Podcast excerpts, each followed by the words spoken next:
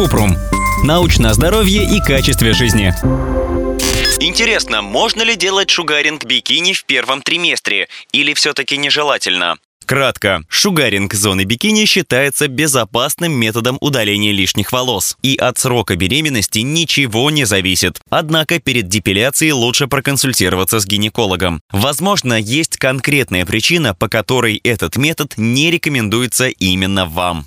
Подробно. Кожа во время беременности по-разному реагирует на депиляцию шугарингом или воском и иногда становится более чувствительной. Кроме того, из-за гормональных изменений часто появляется зуд. Чтобы уменьшить жжение или покалывание, нужно наносить успокаивающий антисептический лосьон до и после депиляции. Дополнительно это помогает предотвратить инфекцию и избавиться от раздражения, которое иногда вызывает шугаринг.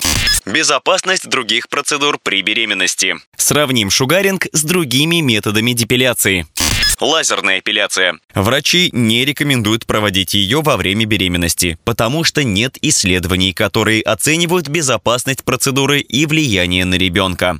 Депиляционные кремы. Нет доказательств того, что активные ингредиенты в составе кремов безопасны. Химические вещества при контакте с кислородом оставляют запах, который может быть неприятным, а в редких случаях вызывает аллергическую реакцию. Нужно быть осторожным, чтобы избежать химических ожогов. Бритье. Это не самый простой вариант во время беременности, но дешевый и удобный. Чтобы кожа после бритья была мягкой, нужно ежедневно наносить увлажняющий крем с витамином Е.